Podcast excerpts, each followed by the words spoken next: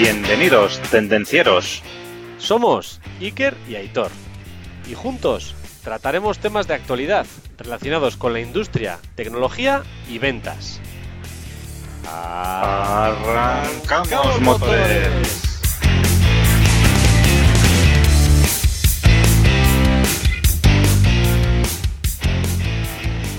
Muy buenas tardes, Aitor, ¿qué tal? Buenas tardes, Iker. Muy bien, todo perfecto ya aquí, enfocando ya la última recta final del año de cara al verano.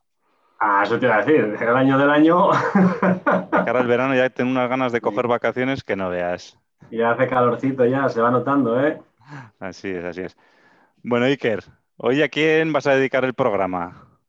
Hoy, concretamente el día que estamos grabando este tema, es el Día Nacional del Donante de Órganos y Tejidos. Y me gustaría dedicar el programa a todas aquellas personas que están apuntadas para donar sus órganos en caso de que tengan algún accidente o algún problema. La verdad es que me parece una actitud muy generosa por parte de todas esas personas y creo que merecen una especial mención. Así es, pues nuestro reconocimiento para todos ellos, ¿eh? Muy bien. Y Iker, ¿cómo llevas el reto de la semana pasada? ¿Ya has trabajado la disciplina o qué? Me gustaría decirte que sí, Aitor, pero esta vez me parece que voy a tener que decirte que no. Me pongo asignatura pendiente. Debo seguir desconectando a la hora que toca porque no, no, no soy capaz, no soy capaz. También es verdad que algunos compañeros podrían ayudarme a, a conseguirlo, pero por mi parte no, no lo he conseguido. Sí, sí, hablamos, hablamos de la disciplina para conectar y para desconectar del trabajo, ¿eh? Hablamos de eso. Conectar sí, desconectar no. Pero bueno, es lo que hay. Pues hay que seguir trabajando, Iker, ese aspecto, ¿eh? Sí, señor. Bueno, y antes de empezar, recordar a todos los tendencieros industriales dónde nos pueden encontrar en la página web de tendencierosindustriales.com, en nuestro pequeño y humilde canal de Instagram, en YouTube, en LinkedIn y, como no, pues en casi to- la totalidad de plataformas de podcasting, iVoox, Spotify, Apple Podcast, etcétera. Ya sabéis que podéis ayudar a más personas para que se aprovechen de estos consejos que damos y de nuestras recomendaciones dando al me gusta, cinco estrellas y para que el contenido aparezca más gente. Lo de siempre, suscribiros, darle al like y compartir. Compartir es amar. La gente quiere recibir esta información, ya sabéis. Seguir así. Así es. Hoy tenemos una nueva entrevista muy especial en Tendencieros Industriales. Canela en Ramaitor. Hoy vamos a hablar de Virtual Commissioning, que ya hablamos con, nuestra con nuestro limitado conocimiento. Y hoy vamos a compartir con uno de los mayores expertos a nivel nacional, Óscar Vázquez de Ingemat. Muy buenas tardes, Óscar. ¿Qué tal? Hola, muy buenas tardes. Muy bien, ¿qué tal estáis? Buenas tardes, todos. Oscar. Todo en orden. Encantados de tenerte aquí con nosotros, Óscar. Eh, lo mismo, yo también estoy encantado de estar aquí con vosotros. Y estamos deseando ya de, de que nos hagas aquí, que nos enseñes con todos los conocimientos que tienes, que nos des algunas pinceladas de Virtual Commissioning. Bueno, vamos a, vamos a intentarlo, vamos a intentarlo. Muy bien. Oye, Óscar Vázquez, para todos los tendencieros eh, que lo conozcáis, es director adjunto en Ingeniería Eléctrica y responsable del área de Virtual Commissioning en Ingemat. Además de trabajar, a Óscar le gusta mucho el deporte, leer y sobre todo es un gran aficionado a las motos. Vasco de nacimiento, pero debido a su trabajo le ha tocado ver mucho mundo. Óscar, ¿puedes hacernos una pequeña presentación de quién eres? Sí, sí, bueno, pues eh, bueno, he dicho, soy, soy Óscar Vázquez, eh, soy el eh, director adjunto del, Departamento de, de Ingeniería Eléctrica en, en Ingemat. Eh, soy de, de Bilbao, más concretamente de, de Sestao. Eh, como has dicho, un gran aficionado a, a las motos y a, y a andar en moto, sobre todo, aparte de otras, de otras aficiones como leer, eh, deporte y demás, bueno, la- las, las normales, ¿no? Y, y bueno, a ver que os cuento un poco de mí. Bueno, soy ingeniero industrial en, en electrónica industrial y, bueno, pues trabajo en, en Ingemat. Yo comencé en, en Ingemat pues en el departamento de ingeniería eléctrica como, pues como, como responsable eléctrico en, en los proyectos, eh, pues bueno, programando PLCs, robots y haciendo las puestas en marcha. Eh, luego, bueno, ya pasé a, encargarme, bueno, a ser jefe de proyecto.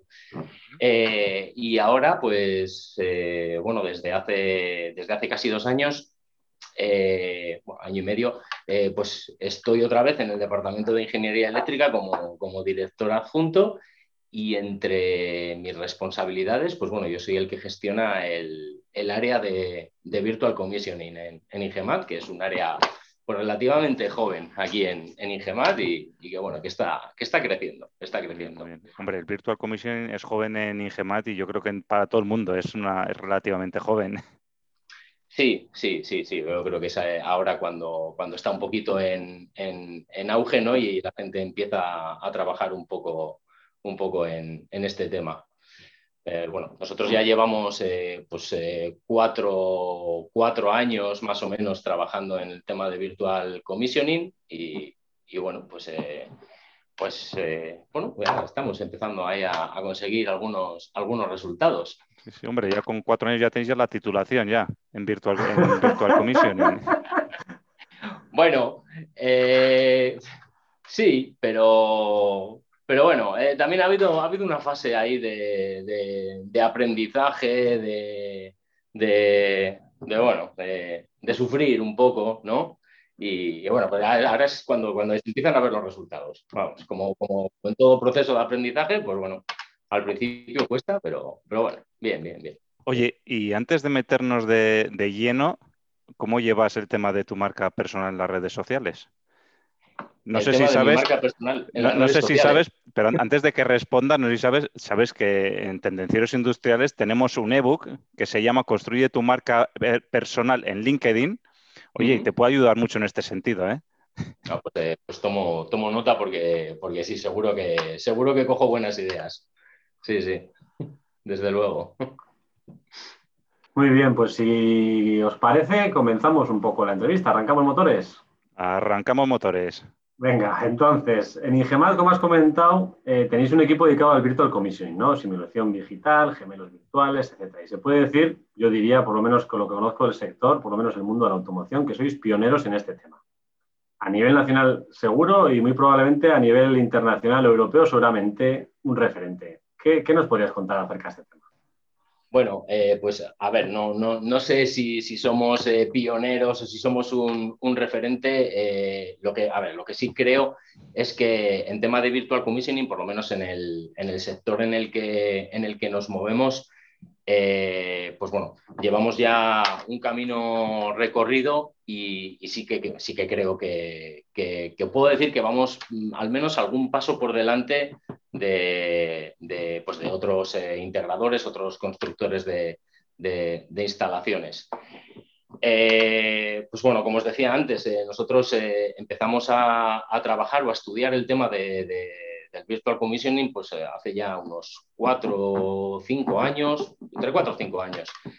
Eh, pues empezamos un poco a ver lo que, lo que había en, el mercado, las, las, eh, herramientas para hacer Virtual Commissioning que, que, estaban disponibles y bueno, pues hicimos un estudio de pues ver un poco la inversión que requerían, pues la facilidad de, integración en, eh, pues con el resto de, herramientas con las que ya trabajamos y pues con el modo de trabajar que tenemos. Y bueno, ya pues, eh, nos, decidimos eh, y empezamos ya a hacer pruebas de hacer virtual commissioning en alguno de los proyectos. Y bueno, como os decía antes, pues ahora ya es el momento en el que ya empezamos a ver resultados y, bueno, pues no sé, como, como datos diría que en el 2020 pues eh, habremos hecho virtual commissioning en, en un 80% de, de, los proyectos que, que, bueno, en los proyectos en los que tocaba ¿no? Eh, hacer esa puesta en marcha, ¿no? Así que, bueno, creo que, creo que, que, son buenos resultados. Sí. Son cifras muy altas, ¿eh? Muy altas. Sí, Sí, sí, sí, sí, la verdad que hemos, hemos, trabajado mucho y la verdad que, bueno, sí, yo, yo soy el, el, responsable de, de, ese área de, de, Virtual Commissioning, pero la verdad que, que, la gente que tengo, y todavía somos pocos, pero la gente que tengo, pues la verdad que han hecho un trabajo, están haciendo un trabajo excelente, ¿no? Y son ellos los que, los que se están pegando ahí en el día a día con, pues, con todas las dificultades y, demás. Así que, bueno, bien, muy contento, muy contento con los resultados. ¿Cómo definirías, Oscar, el Virtual Commissioning? Para alguien que no tiene un conocimiento profundo en el tema, ¿cómo lo, describirías? Eh, pues eh, bueno, para mí el virtual commissioning es eh, pues, bueno, usar la, tecnología de, simulación ¿no? para, realizar una puesta en, una puesta en marcha virtual hacer una puesta en marcha de todo el software de, control, de, aquí hablamos del software de, PLCs, de, robots o de, cualquier equipo industrial que haya en, la instalación, eh, con, un modelo, con un modelo virtual, un modelo digital de, la instalación, que, pues que replica un poco la instalación eh, que vas a tener luego en la realidad eh, y bueno, como decía, pues hacer una puesta en marcha antes de ir a, hacer lo que es la puesta en marcha real. Eh, ¿Cómo hacemos esto? Eh, ¿O qué es lo que necesitamos para hacer esto? Pues bueno, necesitamos pues tres cosas. Por una parte, ese modelo digital con, que replica nuestra máquina, nuestra instalación, nuestro proceso, con, toda la cinemática para poder realizar movimientos. Eh, por otra parte, necesitamos el, pues bueno, todo e, ese software, esa programación de PLC, esa programación de los robots. Y luego, pues eh, como tercera pata, pues necesitamos un entorno que, esta sería la herramienta de Virtual Commissioning, ¿no? un entorno que nos habilite eh, poder conectar todo ese software de control con, con, el, con el modelo de simulación o el gemelo digital que, llamamos. ¿no? ¿Puedes concretar un poco entre Virtual Commissioning, simulación digital y gemelo virtual las diferencias? Porque la verdad es que para muchos son muy similares. Eh, sí, eh, bueno, la verdad es que son, eh, son, son, conceptos que están muy, están muy relacionados entre, entre sí, ¿no? a ver, si hablamos de, de, gemelo digital, bueno, creo que hay muchas definiciones o, bueno, a lo mejor durante los últimos años eh, que está tan de moda hablar de gemelo digital, seguramente la definición ha ido, ha ido cambiando. Eh, pero bueno, básicamente es, eh, es, una representación virtual generada con, con un software que se corresponde con, pues, con, nuestra instalación o con nuestro proceso productivo. ¿no? Luego, a partir del gemelo digital, pues eh, podríamos hablar de, la simulación virtual. Eh, por ejemplo, en nuestro caso, eh, pues bueno, una vez que tenemos creado ese gemelo digital en, nuestro entorno de simulación, lo que hacemos es esa simulación virtual para, comprobar pues accesibilidad desde las herramientas en los upillajes, bueno, bueno, básicamente para, para validar el proceso que, pues, que hemos pensado previamente, ¿no? Eh, y luego, a partir de ahí, ya eh, pasaríamos al siguiente, al siguiente paso, ¿no? Usando ese gemelo digital, después de haber hecho esa simulación virtual, ya pasaríamos a lo que es el virtual commissioning o la puesta en marcha virtual, que sería unir ese gemelo digital con la cinemática y demás, pues unirlo a nuestro software a toda la parte de control y, hacer todas las pruebas necesarias. sí, la verdad es que lo explicas así y parece esto que es muy complicado, ¿eh? bueno. ¿Y esto, esto qué tiene que ver con la industria 4.0? A ver, ¿cómo se relaciona? Eh, bueno, hay, tantas cosas para hablar de la industria 4.0, ¿verdad? resume que se nos va el tiempo, ¿eh?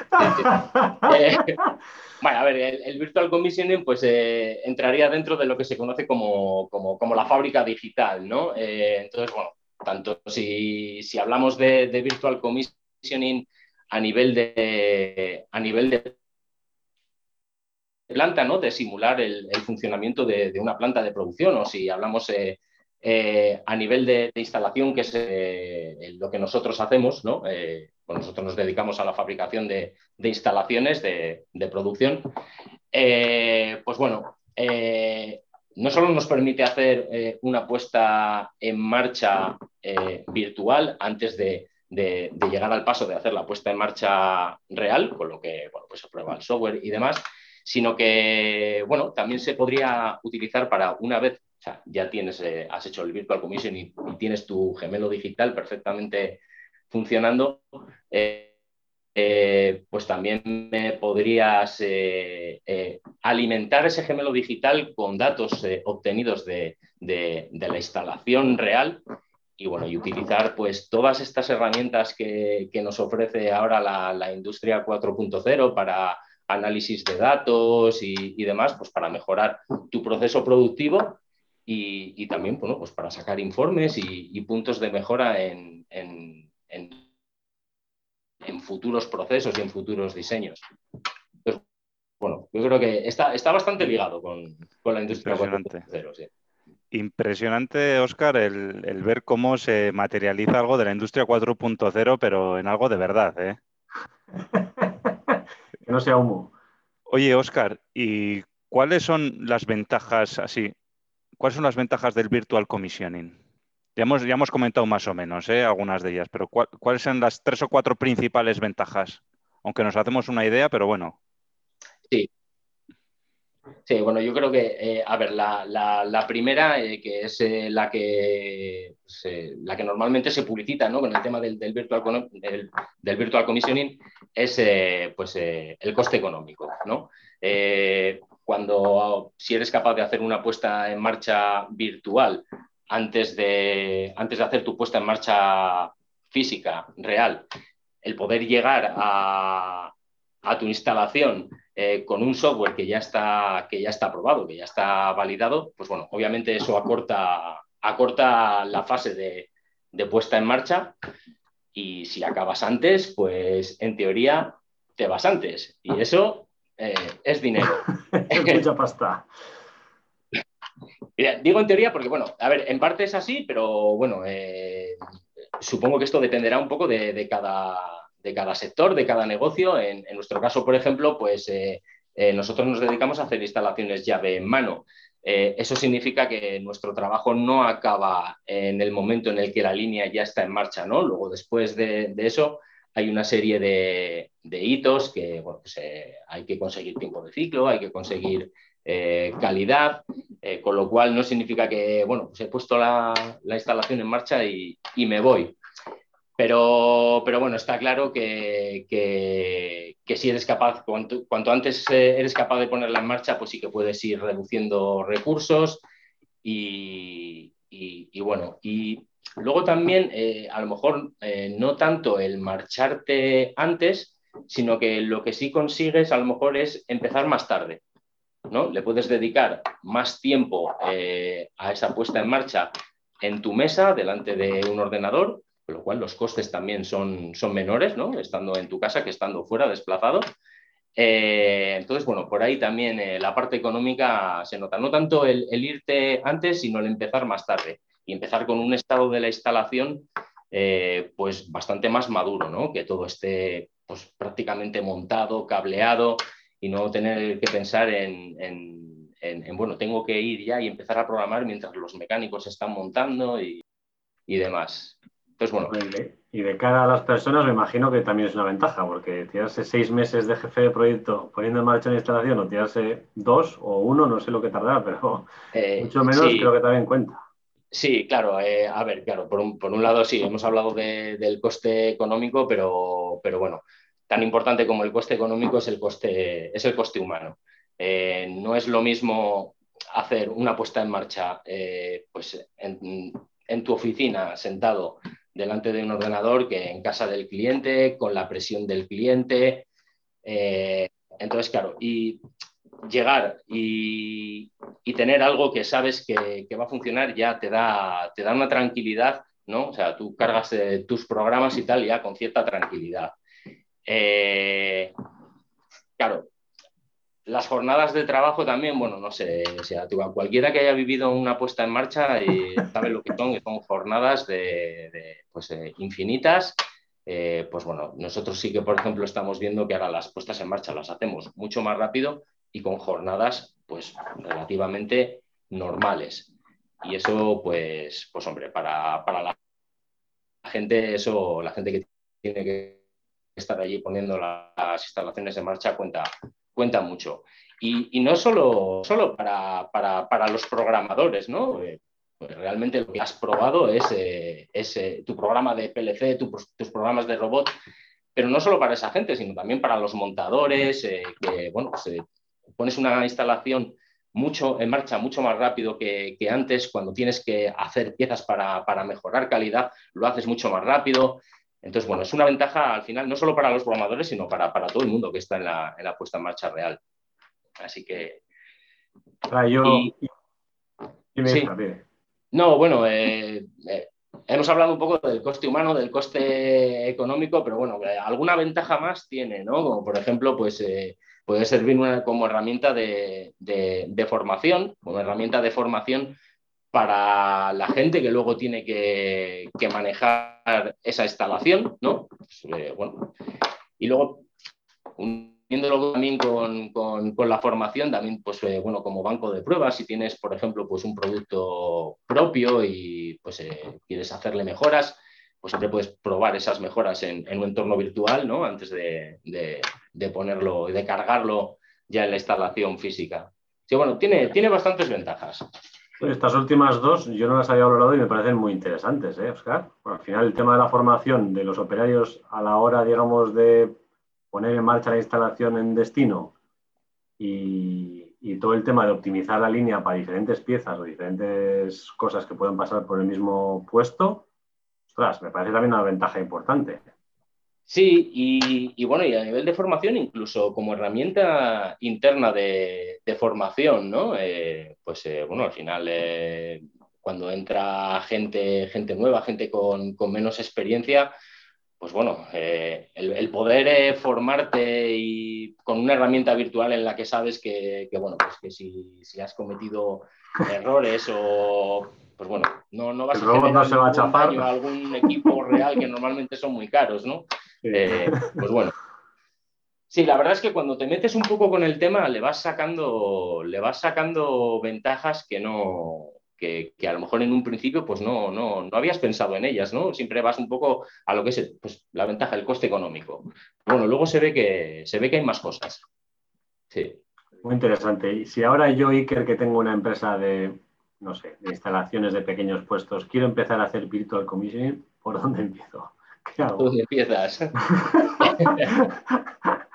pues eh, creo que, lo, primero, eh, lo primero sería eh, pues ver qué, tipo de herramienta necesitas. a ver, si, tú, por ejemplo, lo, que, lo que tienes es una empresa de producción, eh, pues a lo mejor te interesa una, herramienta de virtual commissioning que, pues que te permita eh, simular eh, y, hacer una puesta en marcha virtual de, lo que son los procesos de, producción, pero bueno, un poco más en global, en general, para, luego poder tú extraer datos o hacer diferentes pruebas de, cambiar pues, ciertos parámetros que puedan influir en tus procesos de, producción, tema de logística y demás.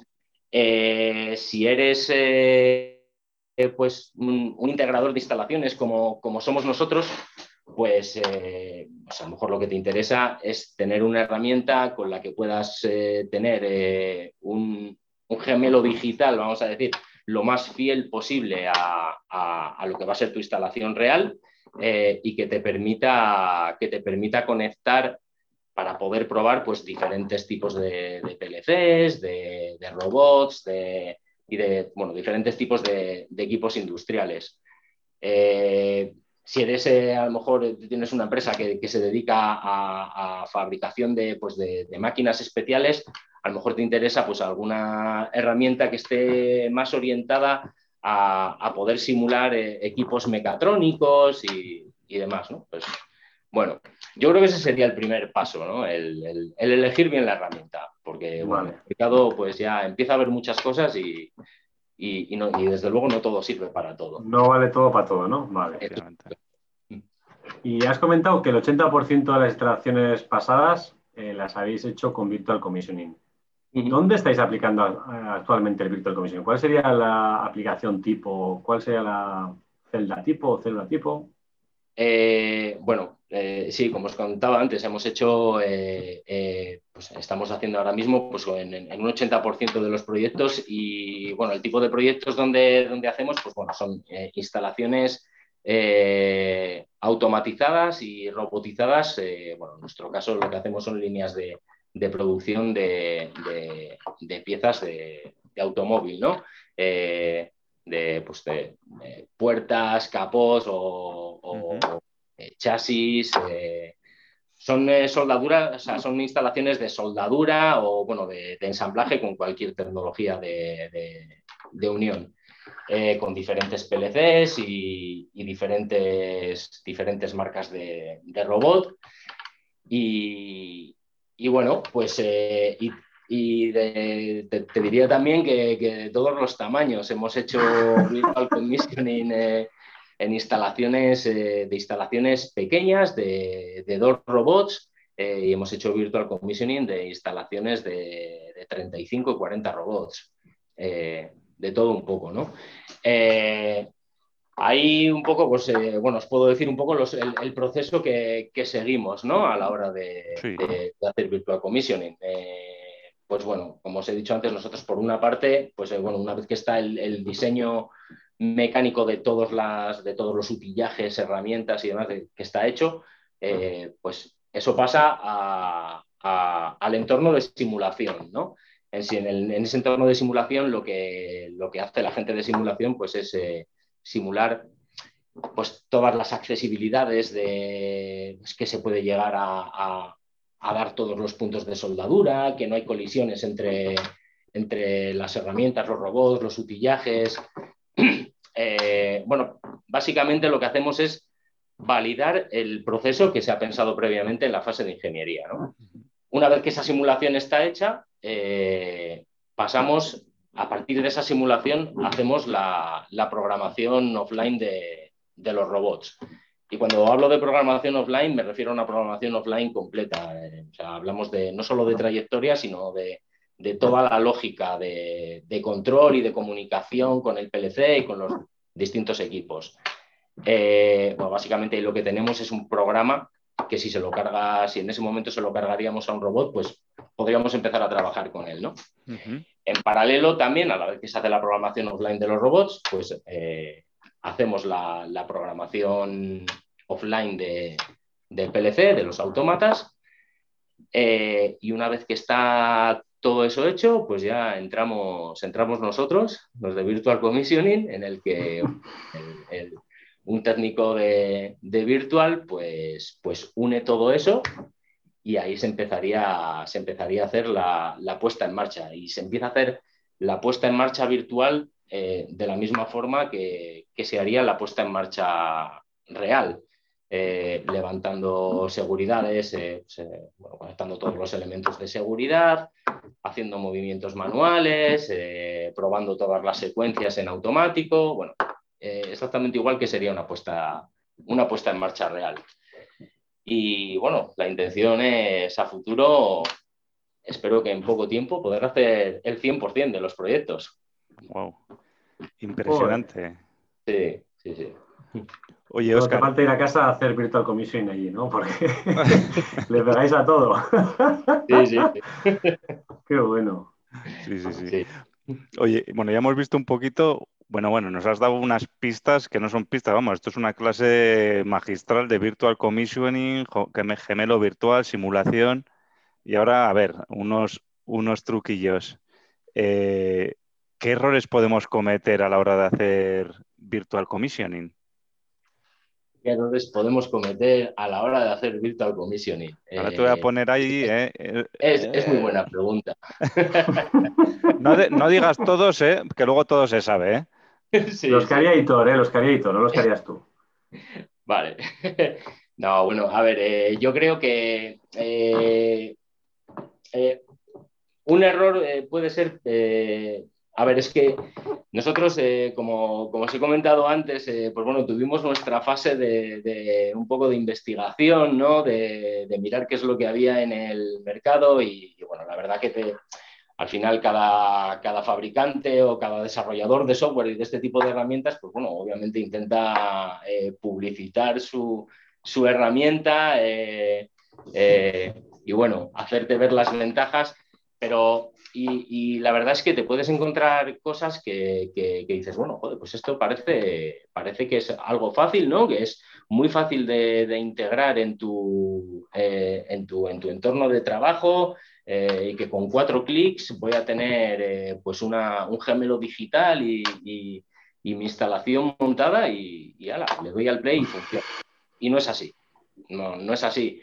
Eh, al final estamos hablando de, pues bueno, son, son herramientas de, ingeniería que, tienen, eh, pues bueno, tienen su complejidad, eh, que requieren su, conocimiento, su, fase de, aprendizaje, de, entrenamiento. Es decir, no, no son aplicaciones de, móvil que te la instalas y según la abres ya empiezas a, funcionar con ella. No es plug and play. No, eh, no, entonces, bueno, eh, hay, que tener, eh, hay, que tener, hay que tener cuidado, hay que tener cuidado con eso porque, porque, bueno, ya te digo, puedes encontrar muchas cosas y leer muchas cosas de que, bueno, que te parece que es muy fácil y luego realmente, realmente no lo es. tiene tiene su, su, fase de aprendizaje y, y, lleva su tiempo, pero bueno, merece la pena, también lo digo. O sea que por lo que estoy aquí haciéndome la idea en la cabeza, si lo primero que tengo que hacer es escoger el software a trabajar y es uno de los temas críticos, yo creo que el primer error, ¿no? El, error principal puede ser a la hora de elegir el software. Claro, yo creo que lo que hay que hacer es adaptar el software o elegir el software que se adapte a mis instalaciones y no adaptar mis instalaciones al software que he comprado. Eso es, claro, eso, eso es. Por eso digo que hay que, hay que mirar, hay que mirar muy bien. Eh, pues eh, si estás eh, usando si tú ya usas en tu, en tu negocio pues, cierta herramienta de, simulación, por ejemplo, pues, pues, pues bueno, tienes que mirar la, opción que te permita seguir usando tu herramienta de simulación, ¿no? Por, poner un ejemplo que muchas veces a lo mejor, pues a la hora de, ver lo que hay por ahí, pues son cosas que no, que no quedan del todo claras, ¿no? Y parece que todo vale para todo y, y no, no, no es así. Entonces, bueno, ¿Y hace falta, con lo que dices, algún hardware o software especial para hacer este virtual commissioning? Eh, sí, eh, bueno, software, eh, por supuesto. pues aquí estamos hablando de, herramientas de, software. De herramientas de software que, pues que, van con, licencias, que, pues que tienen, están compartimentadas por, por módulos, cada módulo tiene su licencia, con lo cual, pues bueno, sí que, sí que hace falta una, inversión económica. Eh, y luego a nivel de, a nivel de hardware, eh, pues bueno, por una parte, a ver, son, son herramientas que, requieren capacidad de, procesamiento, eh, de recursos gráficos, con lo cual, pues bueno, si necesitas unos equipos eh, acordes para, esas herramientas, ¿no? pero hablamos de PCs, ¿no? No hablamos de un hardware específico adicional a lo que puede ser un PC que tengamos, bueno, no que tenga un PC casero, ¿no? Pero un PC de uso profesional, ¿no? Eso es, sí, sí. No. Luego, aparte de eso, eh, otros hardwares así especiales, pues eh, bueno, a lo mejor claro, hay, diferentes formas de, hacer virtual commissioning si hablamos ya de, de cómo, de cómo conectamos eh, esa parte de, software de, tu software de control a, ese entorno virtual. ¿no? Eh, aquí, pues, por, ejemplo, podemos hablar de dos cosas, de, lo que se conoce como el hardware in the loop y el software in the, in the loop. Eh, si trabajas en software in the loop, todo es, está simulado, con PLC simulado, no necesitas ningún hardware adicional. Eh, claro, eh, esa, vía de trabajo de software in the loop no siempre está habilitada, depende de, de para qué PLC o para qué, para qué equipo. Entonces, hay veces que a lo mejor tienes que ir a, la otra forma de trabajo, al hardware in the loop, eh, en el que sí que vas a conectar a tu simulación un PLC físico. Y para eso, pues bueno, sí, sí, a lo mejor si necesitas pues un interface, un hardware específico para, hacer esa conexión. Pero bueno, yo te diría, nosotros, por ejemplo, eh, la mayoría trabajamos en, software in the loop y no necesitamos hardware adicional. Yo que soy un poco profano en el tema, cuando dices software in the loop, me imagino a tipo una máquina virtual en la cual un PLC sería un PLC virtual, ¿no? Algo así. Exactamente, tú lo has dicho. Eso sería un PLC vale, Vale. Y un hardware in the loop sería conecto el PLC físico normal a mi eh, PC con el que estoy simulando. Donde tienes, donde tienes eh, tu, simulación o tu gemelo digital. Exacto. Sí. Entendido. por si acaso. Por si acaso. Oye, y Oscar, ¿cómo ves el futuro? ¿Hacia dónde crees que van a ir evolucionando estos sistemas? Eh, bueno, pues eh, yo creo, eh, y bueno, que por esto nos hemos metido también con, tan de lleno con el tema de Virtual Commissioning, yo creo que esto es una, es, algo que, que, ha venido para, quedarse. Yo, desde luego, a futuro lo veo como, como, como una herramienta que va a ser de uso normal pues, pues como puede ser ahora mismo eh, el uso de, un software de, simulación o, como lo fue en su día, eh, pues todos los softwares de, eh, para diseño, los, los, softwares de CAD y, demás. yo creo que esto es algo que, en un futuro pues, será una herramienta habitual y que incluso nuestros clientes pues, nos lo exijan. Veremos pues cómo, va la cosa, pero, pero yo lo veo así. Lo veo así, lo veo por la parte de, fabricantes de, equipos, pues eh, igual que ahora eh, si tú compras un equipo industrial, eh, ese proveedor te va a suministrar pues, una serie de archivos para que lo puedas meter en tu, en tu hardware de PLC y, y demás, pues lo veo un poco también que, bueno, llegará un momento en el que en el que no me tenga que hacer yo programaciones especiales y demás para poder manejar un equipo industrial, sino que, sino que ese fabricante me dé un archivo que me habilite ya la simulación y la conexión con señales a mi PLC y que pueda, pueda hacer una, una, simulación virtual, pues como ahora soy capaz de, meter su archivo para controlarlo en, en, mi hardware del PLC, por ejemplo. Tipo una app así. Eso es, eso es. Sí. Vale. Y bueno, Oscar, eh, hemos aprendido un montón de cosas, ¿no? Ah, y yo creo que con esto ya vamos acabando lo que es la entrevista.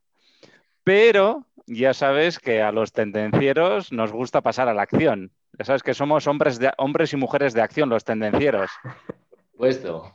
¿Podrías darnos alguna recomendación? Pues oye, algún libro, alguna web, algún podcast eh, para mm. ampliar los conocimientos en estos temas de virtual commissioning.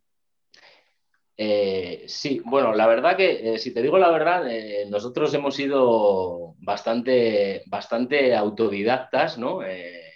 pues bueno, dando un poco, pues, preguntando mucho y tal.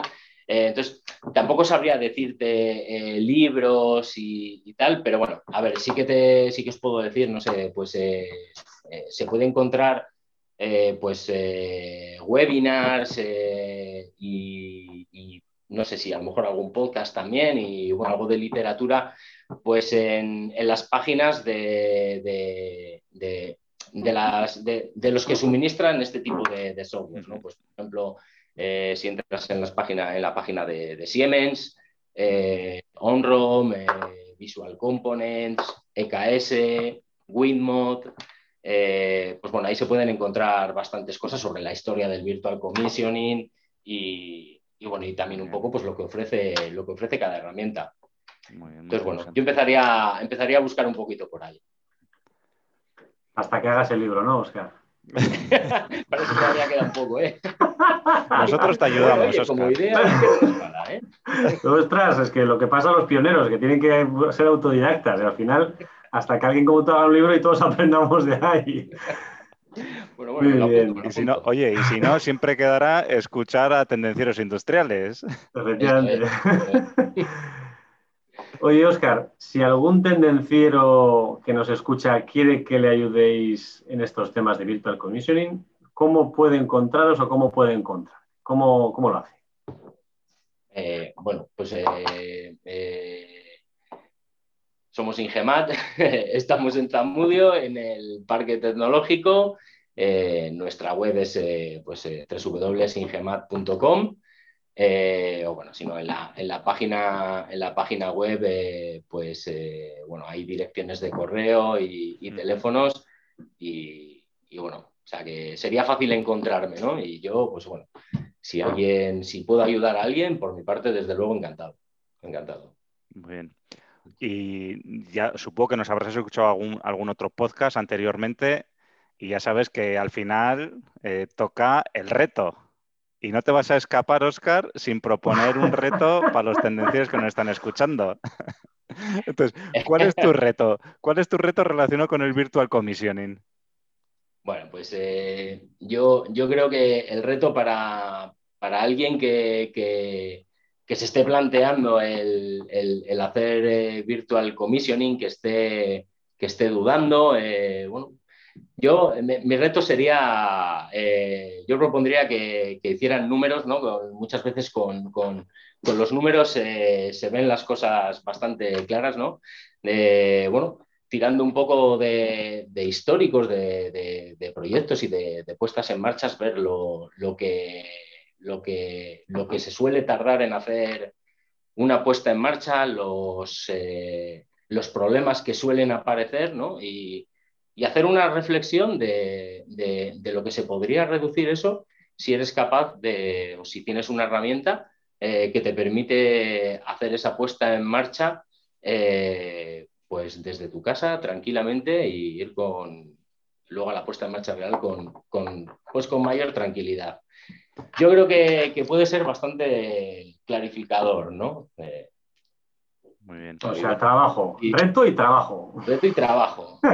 Si, Está muy bien. Y así que cada uno decida por sí mismo si, si cree que, que, la inversión eh, pues puede ser, puede ser Merece la pena. Merece la pena. Yo la respuesta la tengo clara, desde luego. Yo con lo que me has explicado también. Oye, yo también lo compro, ¿eh? Bien, me alegro, me alegro. Muchas gracias, Oscar, por habernos Eh, acompañado gracias a hoy. vosotros por invitarme a estar aquí con vosotros. Hemos aprendido, pero un montón, ¿eh? un montón de cosas y hemos sacado un montón de ideas, nos has aclarado conceptos y nada más que darte las gracias, mil gracias. Ha sido un verdadero placer, Oscar. Da para gusto, mí ¿eh? también ha sido un placer estar con vosotros. Os deseo una buena semana. Bueno, nos vemos en el próximo vídeo. Chao. Chao. Hasta aquí el tema de hoy. Esperamos que te haya gustado. Si es así, suscríbete, comparte y dale al me gusta. Puedes proponernos temas, dudas y demás consultas en comentarios y en LinkedIn. No lo dudes, te ayudaremos.